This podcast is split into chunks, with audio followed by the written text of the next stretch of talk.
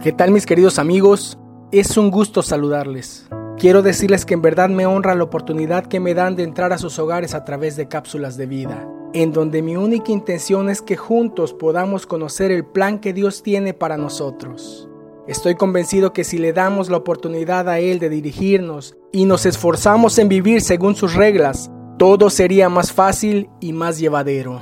Evitaríamos malos ratos, ahorraríamos muchas lágrimas y nuestra vida sería como la luz de la aurora, en aumento. Para quienes aún no me conocen, mi nombre es Mario Trilla de Convivencia Cristiana de Tuxtla y hoy quiero que juntos estudiemos esta cápsula de vida que nombré Que Dios sea lo primero. Dice la Biblia en el libro de Mateo capítulo 6 versículo 33, Mas busquen primeramente el reino de Dios y su justicia, y todas estas cosas les serán añadidas. ¿A qué cosas se refiere? Jesús les estaba hablando en versículos anteriores sobre el dinero, las posesiones, la comida, el vestido y los afanes que genera el conseguirlo. Y cierra magistralmente, busquen el reino de Dios por encima de todo lo demás. No se refiere a que lo demás no sea importante, pero sí enfatiza que debe ser lo más importante. Con esta introducción quiero entrar al tema. Trataré sobre la historia de la viuda de Sarepta, una mujer que vivió en uno de los peores tiempos de la historia del Antiguo Testamento, tiempo lleno de maldición producto del pecado y la maldad del pueblo de Israel, tiempo de sequía, tiempo de hambruna y tiempo de muerte, tiempo en que Elías, el profeta de Dios, permaneció escondido junto a un arroyo, teniendo que ser alimentado por cuervos. Posteriormente Dios le da la indicación que vaya al pueblo de Sarepta, aclarándole que él ya le había ordenado a una viuda de allí que lo alimentara. Vamos juntos a esta maravillosa historia en la que pediré toda tu capacidad imaginativa y todos tus sentimientos puestos en este mensaje, en el que espero poder captar tu atención.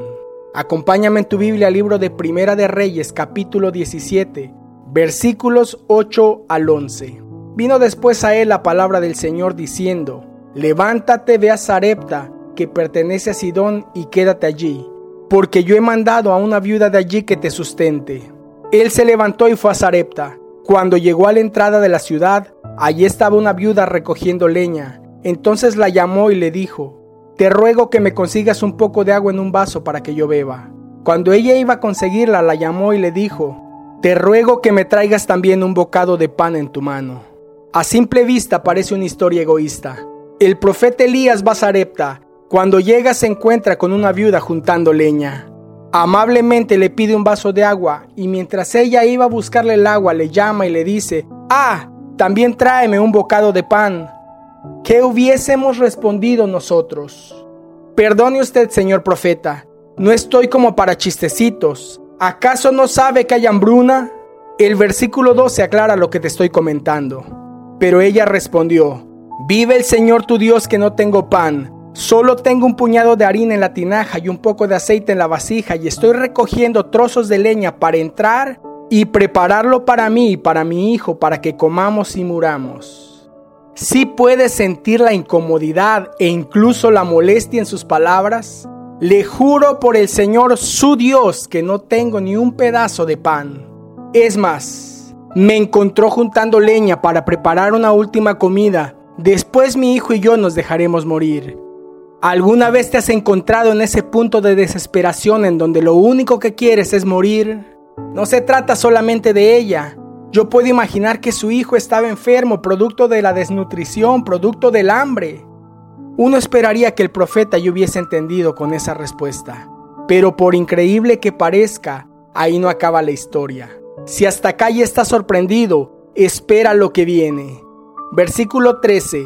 Entonces Elías le dijo, no temas, ve, haz como has dicho, pero primero hazme una pequeña torta de eso y tráemela. Después harás para ti y para tu hijo. Para este momento tú y yo ya habríamos perdido la paciencia. ¿Que no escuchó lo que dije, señor profeta de Dios? Hoy me voy a dejar morir. No tengo comida más que para este día. ¿Cómo me pides una torta de pan? Es que el hombre de Dios no va a parar porque sabe que el Señor la quiere llevar a más. No sé cuál sea tu situación en este momento. Quizá te encuentres igual que esta mujer, viuda, sola, en un ambiente desolador, llena de carencias, cerca de la enfermedad, viendo cómo tu hijo se te va de las manos. Tienes hambre, mucha hambre de algo diferente, pero sabes que te encuentras más cerca de la muerte que de mejorar tu situación. Con esta palabra quiero traer consuelo a tu vida. Dios el Señor te quiere llevar a más. A través de tu horrible situación, a través de tu pavorosa experiencia, Él te quiere llevar a otro nivel. Solo hay un requisito. No temas. Ve, haz como has dicho, pero primero hazme una pequeña torta. Que Dios sea lo primero. Según leímos, esta mujer ya tenía la instrucción de Dios de sustentar al profeta. Ahora había llegado el momento de la decisión. Hacerlo o no hacerlo. Obedecer o desobedecer. Poner a Dios en primer lugar o anteponer su mala situación. ¿Recuerdas que antes de comenzar te pedí que pusieras toda tu capacidad imaginativa a lo largo de esta cápsula? Te lo pedí porque podemos leer una historia plana, un simple cuento, o podemos respirar la desolación, la carencia, la necesidad, el dolor, el debate entre creer lo que no se ve o responder conforme a lo que sí se ve, la inminente muerte de ella y su hijo. Esta historia no es un simple cuento, acá hay mucho más que eso. Trata sobre una decisión muy importante en un momento sumamente crítico, en una situación caótica. No pienses solamente en un pedazo de pan. Ese no es el punto. Se trata de vivir o morir y de obedecer o desobedecer. La cápsula se llama Que Dios sea lo primero. Y priorizar a Dios, obedecer cuando la vida nos sonríe puede ser fácil, pero priorizar y obedecer cuando todo está en nuestra contra puede ser muy difícil. Como ya vimos, esta mujer ya tenía la instrucción de Dios de sustentar al profeta. Ahora, muy probablemente ella creyó que el profeta llegaría con una gran despensa, con el dinero suficiente para hacer las compras necesarias.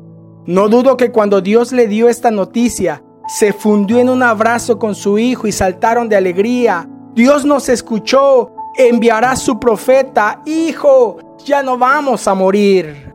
Recordemos que el profeta era la voz de Dios en la tierra. ¿Qué le has pedido a Dios? Muy probablemente su respuesta haya llegado como el profeta Elías, con las manos vacías, demandando más que dando. Mario, esto no puede venir de Dios. La Biblia dice, clama a mí y yo te responderé pero esta no puede ser la respuesta de Dios. Pregunto, ¿cuántos saben que Dios no piensa como nosotros? Que sus caminos no son nuestros caminos. Te tengo buenas noticias. La historia aún no acaba. Así que aprovecho para decirte que Dios te está enseñando algo. Él siempre nos está enseñando. En este caso considero que obediencia, obediencia a pesar de la propia vida. Solo tengo un puñado de harina en la tinaja y un poco de aceite en la vasija y estoy recogiendo unos trozos de leña para entrar y prepararlo para mí y para mi hijo, para que comamos y muramos. Mi querido amigo, el tiempo se ha agotado, así que no podré terminar esta impactante historia. Quiero pedirte que esperes la segunda parte lleno de ánimo, el mismo ánimo con que yo las escribo, anhelando que sean de gran bendición para tu vida. Busca primeramente el reino de Dios. Que Dios sea lo primero en tu vida. Soy tu amigo Mario Trilla. Te envío el más grande de los abrazos.